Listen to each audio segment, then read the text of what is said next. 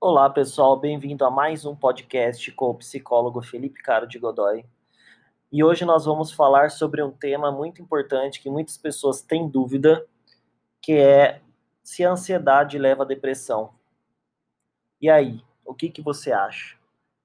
Bom, na verdade, é, a ansiedade ela pode levar à depressão, assim como a depressão pode te levar a ter ansiedade, ou ambas coexistirem aí ao mesmo tempo. Né? Então, como no podcast anterior eu falei bastante sobre ansiedade, sobre quais são os sintomas, como ele ocorre em nosso organismo e tudo mais, hoje eu vou citar um pouquinho aí é, o que mais predomina na depressão. E o que nós vimos podemos perceber na depressão é, é que ela, ela é muito saliente aí, é muito saliente a característica aí de humor triste e o desânimo. Então, a pessoa depressiva, normalmente, ela tá, né, com, com o humor dela muito abalado, bem desanimada, sem força de vontade para realizar suas atividades, né? E aí, é, até para vocês terem uma ideia, a síndrome depressiva, elas são hoje, né, atualmente reconhecidas aí pela Organização Mundial da Saúde como um problema prioritário de saúde pública, porque nós estamos com um aumento significativo de depressivos, crianças e adolescentes depressivas, estamos com um problema bem, bem grave com relação a isso a nível mundial. É, então, tem se estudado muito a depressão, as suas causas, seus sintomas e como poder, quais ferramentas utilizar para trabalhar com ela. Né? Uma das coisas que eu digo que a depressão, assim como a ansiedade, é, ela é muito bem trabalhada para quem trabalha com abordagem cognitivo-comportamental, que ali consegue modificar através da forma que se pensa e as suas reações comportamentais, fisiológicas e tudo mais. Então, a cognitivo comportamental tem resultados muito positivos para tentar modificar é, esse comportamento, esse transtorno aí depressivo. Uh, mas e aí, né, Felipe? Quais são, afinal, os sintomas de um depressivo? Porque vocês já conhecem, através do podcast anterior, quais são os sintomas aí ansiosos, né? Uh, aquela preocupação excessiva que nós temos. E aí, quais são os sintomas depressivos? O que, que é de tão diferente? Então, como eu disse, ele predomina assim com um olhar bem assim gene, gene, generalizado, digamos assim, ele predomina o, o, humor triste o desânimo. Mas eu vou citar alguns outros a, até para vocês terem uma ideia. Então, nós vamos ter aí sentimento de tristeza, sentimento de melancolia, né? A pessoa ela acaba aí chorando mais facilmente, com mais frequência, ela tem uma certa apatia, né, no dia a dia, nas coisas que realiza. Ela não tem sentimento, sabe aquela quando você tem aquela falta de sentimento por algo e, e, você até que meio que se culpa por isso, por não ter o mesmo sentimento que o outro está tendo e tudo mais é, é presente nos depressivos. Os, o tédio é muito presente, então a pessoa se sente entediada o tempo inteiro uh, e muita irritabilidade. A pessoa fica irritada mais fácil, né? Outra característica marcante é a anedônia. Uh, e o que, que, é isso, né? É quando você não sente mais prazer na vida. Uh, então, a anedônia é muito presente quando a gente não quer levantar da cama, e você fala para quê, né? Se, se eu já hoje vai ser um dia assim, assado, é, eu já sei como vai ser, então não tenho. Você acaba não tendo aquele prazer de levantar, agradecer por ter acordado, de realizar suas atividades. É, você vai apresentar aí, né? Um dos sintomas é o cansaço, muita fadiga, dor muscular. Tem gente que ainda tem perda de apetite, aumento de apetite, dependendo do caso. E aí vem aquela sensação de pessimismo com relação a tudo, né? A pessoa ela é extremamente pessimista em tudo que acontece ao redor dela.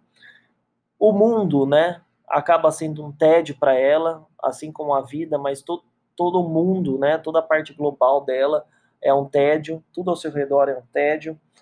Algumas pessoas têm é, ideação suicida, então, é, de automutilação e etc. Isso pode se decorrer da, da depressão.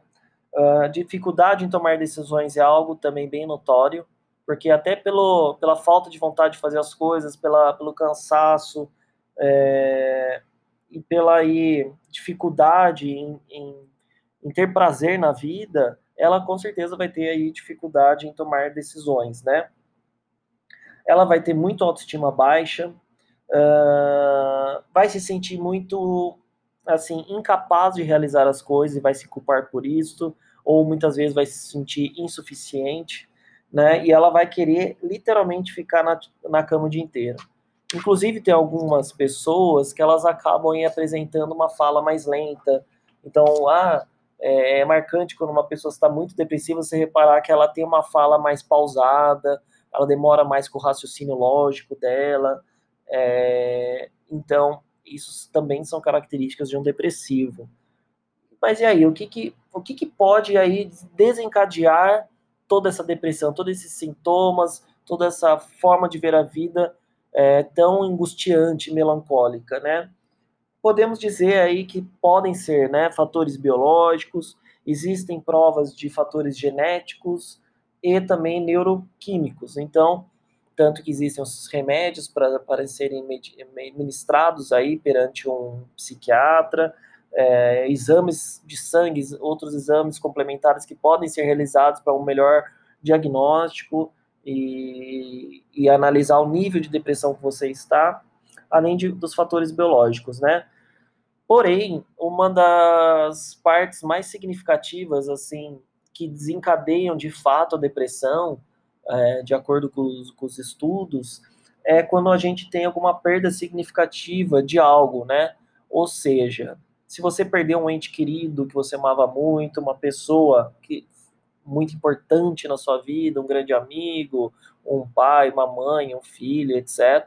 Isso pode desencadear uma depressão, uma perda de emprego, é, de moradia, de mudança socioeconômica que nós estamos vendo muito aí na pandemia, tudo isso pode gerar, é, desencadear uma depressão, né? E como a gente pode saber se a gente está depressivo ou não? A depressão ela é melhor diagnosticada aí uh, com os especialistas, né, médicos, psicólogos e psiquiatras. Uh, porém, você pode aí começar a, ter, a reparar como que você está agindo, como que, tá, como que estão seus pensamentos e quais são os seus sintomas, tanto psíquico quanto no corpo e tudo mais. E aí, você tendo pelo menos dos sintomas que eu passei, né, que um dos principais sintomas que eu elenquei, se vocês tiverem aí cinco sintomas que são persistentes aí por pelo menos duas semanas e que você veja que você não está conseguindo aí sair desses sintomas, aí você procura ajuda, porque daí pode ser um sinal sim é, de, de depressão, né?